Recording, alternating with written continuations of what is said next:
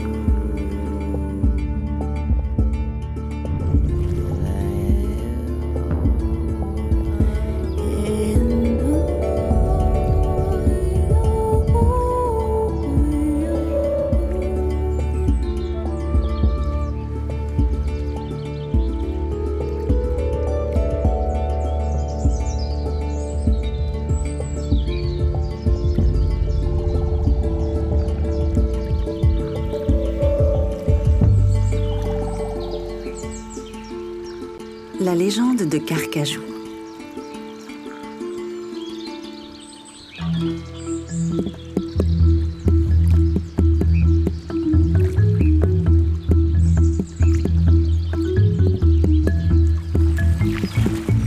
Au premier jour du printemps, Castor l'architecte émerge de sa hutte sombre en plissant les yeux. Il a passé tout l'hiver à grignoter des morceaux d'écorce dans sa maison de boue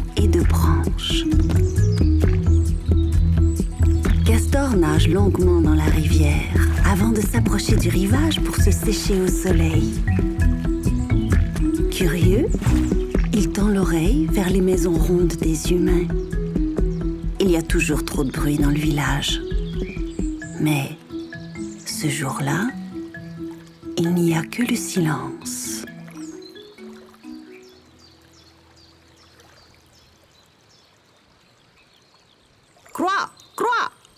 S'écrie soudain Corbeau. Bonjour, Corbeau. Où sont les habitants du village? Questionne l'architecte. Croix Ils sont cachés sous leur lit et ils tremblent, très cher Castor. L'architecte se dresse alors sur ses pattes arrière pour mieux observer les environs. Jamais il n'a vu une chose pareille. Le village est triste et gris comme un fantôme errant. Il n'aperçoit même pas un enfant piétinant la vase. Perché sur sa branche, Corbeau raconte ce qui s'est passé. Croix Au début de l'hiver, Grand Carcajou est descendu du nord. Il a ouvert sa grande mâchoire et a dit J'en ai assez de vivre là-haut et de manger des caribous gelés. Je veux me nourrir de viande fraîche. Chaque jour, votre village et je dévorerai tous les chasseurs. Mais, Corbeau, les humains ne savent pas se défendre. S'inquiète Castor. Croix Tu ne connais pas Grand Carcajou, toi? C'est l'esprit maléfique de la forêt. Il est plus grand que l'orignal et plus féroce que le lynx. On ne peut rien contre lui. Hier soir, sa colère était si monstrueuse qu'il a emporté avec lui le petit Yuma. Il s'est attaqué à un enfant. Oh, C'en est trop, pense l'architecte. Il faut agir, et vite. Malgré sa peur des hommes, Castor se dirige droit vers le village. Affolé, Corbeau croasse et bat des ailes mais Castor ignore sa mise en garde.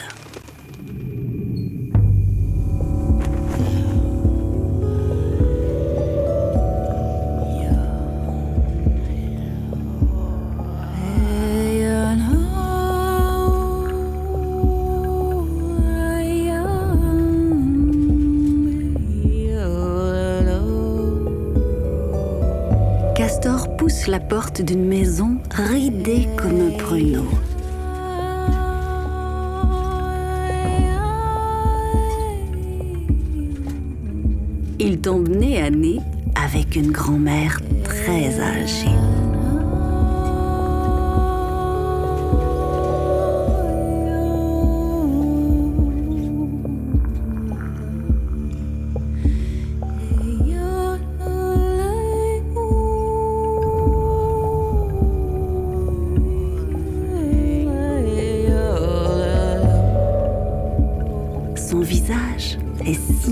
Rivières. Elle a les yeux en amande et les narines en forme d'aubergine. C'est la plus vieille femme du village et la plus grincheuse aussi. Prudemment, Castor lui adresse la parole. Grand-mère, vous n'êtes pas cachée sous votre lit je prépare un long voyage. Je ne crains pas grand carcajou, moi. Vous partez pour le nord Je dois retrouver mon petit-fils, mort ou vif. Maintenant, laisse-moi. Mais, grand-mère, Hésite Castor. la terre est notre mère à tous. Je vous aiderai à combattre Grand Carcajou. En maugréant, la vieille grincheuse s'avance vers un panier d'écorce de bouleau. Elle soulève le couvercle, s'empare d'une minuscule pochette en peau de lièvre et l'enfile autour de son cou. Puis, elle secoue vigoureusement ce petit sachet de cuir au-dessus de sa bouche.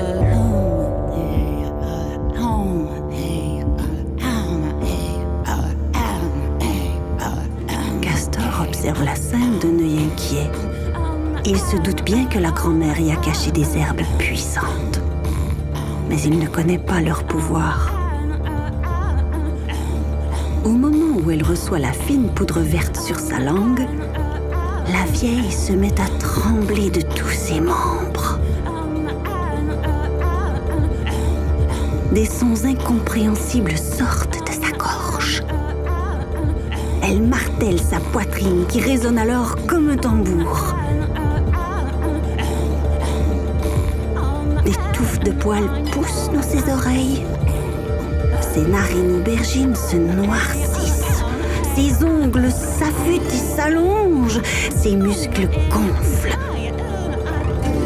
Enfin, la grand-mère atterrit à quatre pattes en poussant d'étranges grognements.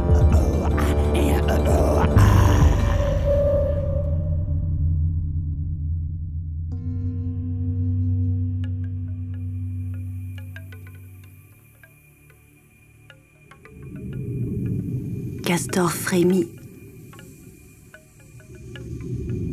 Il soulève une paupière. Il n'en croit pas ses yeux. Grand-mère s'est emorphosée en femelle ours. Bonjour, cher Bariba. murmure Castor l'architecte avec respect. En route grogne l'ours.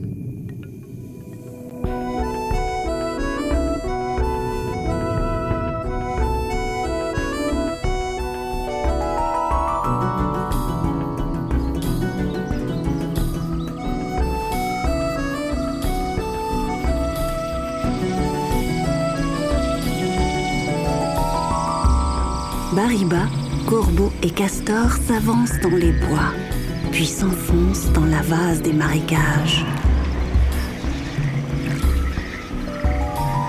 Ils marchent pendant des jours et des jours. Des rideaux de grêle ralentissent leur allure. Le vent du nord leur fait courber la tête et le froid leur brûle les yeux. Enfin, un matin, Bariba repère d'immenses empreintes gravées dans la glace. Grand Carcajou est passé par ici.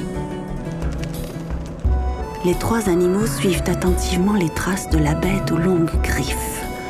Corbeau survole les environs. Au moindre danger, il doit prévenir ses confrères. Mais Grand Carcajou est un animal futé. Pour l'instant, il se terre dans son abri secret et il attend le bon moment.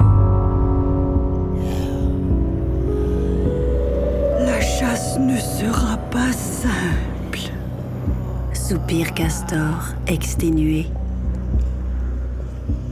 Au bout de la septième nuit de voyage, Bariba s'arrête soudain.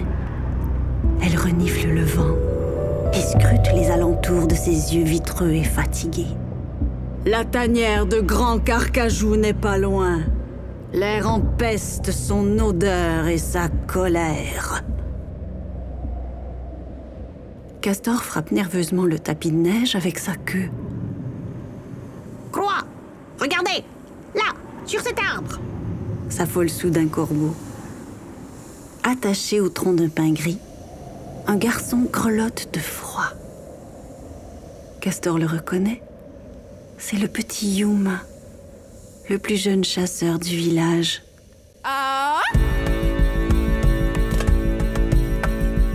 L'architecte s'élance aussitôt vers l'enfant pour ronger les cordes qui le retiennent prisonnier. Mais Grand Carcajou bondit alors sauvagement hors de sa tanière. Son corps est imposant et solide comme une tour. Son crâne énorme dévoile des crocs affûtés comme des lames. Castor perd l'équilibre et tombe à la renverse. Le petit Yuma relève la tête. Brave comme un guerrier, il plonge son regard dans les yeux enflammés de Grand Carcajou. Pourquoi es-tu si méchant?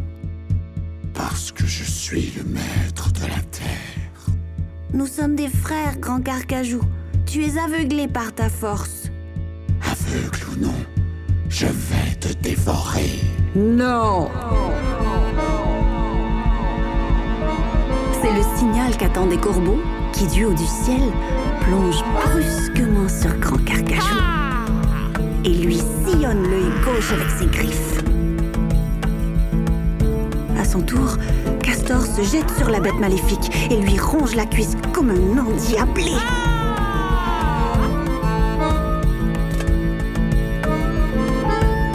Mais Grand Carcajou reste insensible à la douleur. De ses longues griffes, il saisit Castor par la peau du cou et il lui crache sa colère. Tu ne me fais pas peur,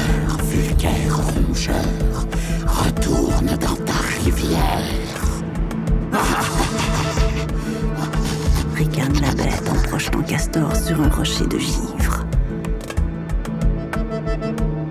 Près de là, l'ours Bariba tambourine le sol et renifle d'impatience. Elle sait que son petit-fils ne l'a pas encore reconnu. Elle se redresse sur ses pattes arrière et gronde soudainement comme le tonnerre. Il suffit, Grand Carcajou. Libère cet enfant. Aussitôt, la femelle ours s'élance vers la bête comme un char d'assaut et lui assène un puissant coup de patte sur la poitrine. Grand Carcajou est projeté en arrière et atterrit durement sur la glace.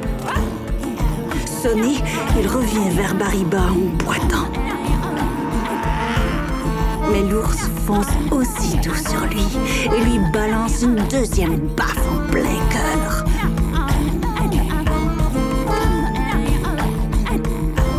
Terrassé, Grand Carcajou cherche son souffle. Il se recroqueville sur lui-même pour mieux reprendre ses esprits. Bariba observe son adversaire d'un œil suspect. Le combat ne devrait pas être si facile. Quelque chose ne tourne pas rond. Grand Carcajou bondit alors sauvagement vers l'ours, la prenant par surprise.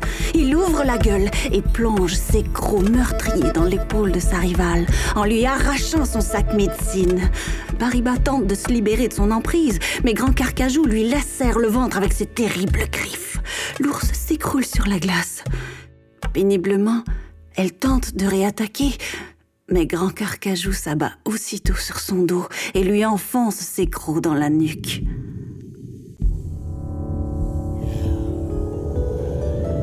La neige et le ciel tourbillonnent autour de Bariba. Des tambours retentissent dans son crâne, son corps saigne et sa chair brûle. Rassemblant tout ce qui lui reste d'énergie, la femelle ours pousse des sons rauques qui bientôt commencent à vibrer dans sa poitrine. Castor et Corbeau retiennent leur souffle, envoûtés par cette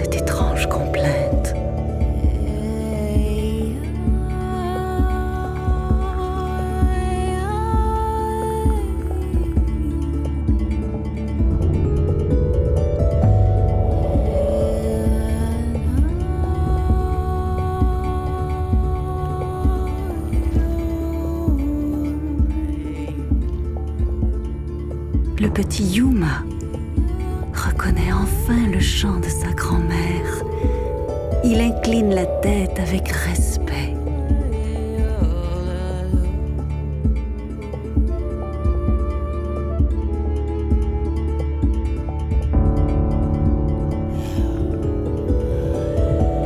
Sans comprendre pourquoi, Grand Carcajou lâche son emprise et recule dans la neige. Bariba chante sa douleur au ciel et à la terre. Elle tremble de tous ses membres. Ses poils rétrécissent, ses muscles s'atrophient, ses oreilles s'arrondissent et son museau noir redevient aubergine.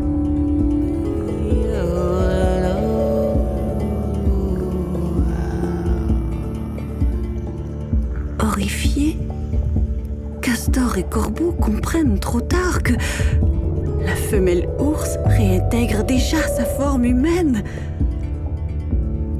Mais avant même que Grand Carcajou n'ait le temps de réagir, le petit Yuma se jette dans la neige pour rattraper le sac médecine de sa grand-mère. En un éclair, il ouvre la pochette de cuir et la lance dans la gueule de Grand Carcajou. L'animal féroce se pétrifie instantanément, griffe en l'air, gueule ouverte, incapable de dévorer la vieille femme.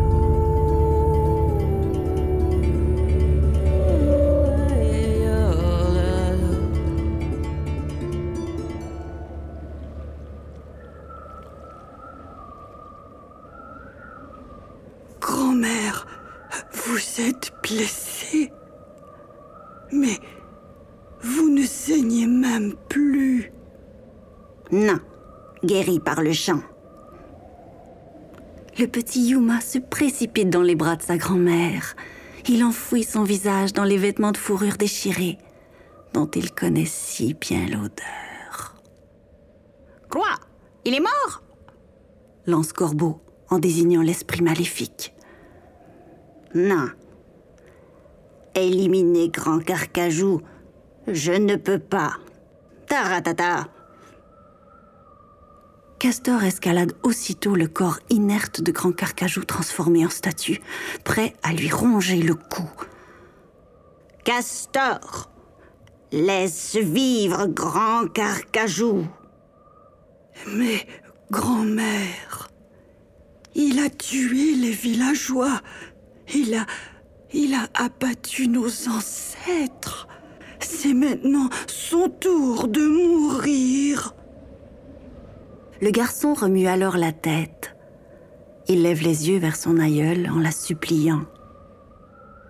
Grand-mère, as-tu oublié qu'il voulait me dévorer? Si on ne le tue pas, il recommencera. Quoi? C'est vrai ça Aussitôt libéré, il va se venger. S'affole Corbeau en battant frénétiquement des ailes. Taratata.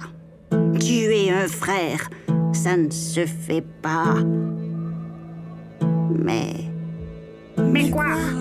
s'exclament Corbeau, Castor et le petit Yuma. En guise de réponse, la vieille femme pose ses mains au-dessus de Castor. Puis, elle ferme les yeux et se frappe la poitrine. Bientôt, elle résonne comme un tambour. Les sons qui s'échappent de sa gorge roulent dans l'air comme une boule de feu. Hypnotisé, Castor l'architecte s'élève lentement vers le ciel.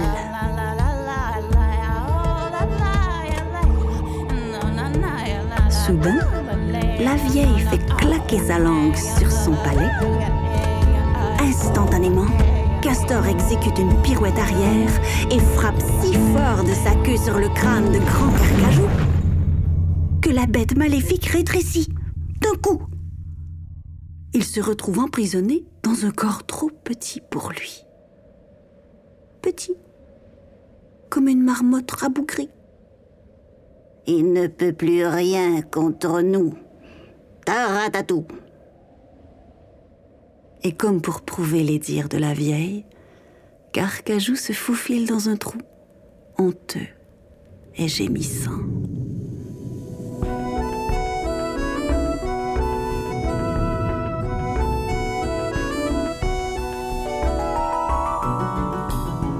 Castor, Corbeau et Grand-mère entourent alors le petit Yuma et le réconfortent doucement. Puis, ils entament leur long voyage de retour vers le village. Quant à Carcajou, il est resté au pays de l'hiver, là-haut, dans le nord, loin des villages des humains. Même s'il est devenu petit, Carcajou possède toujours une très grande force et de longues griffes. Mais il préfère maintenant se nourrir d'animaux morts et de vieux mocassins.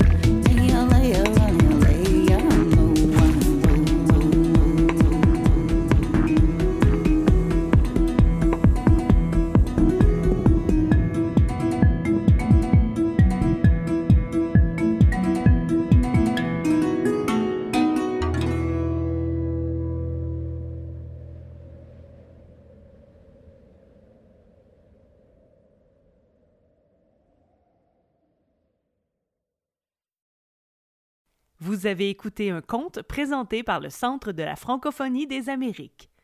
Pour découvrir l'ensemble de la sélection, rendez-vous sur le site de la Bibliothèque des Amériques ou sur votre plateforme de balado préférée.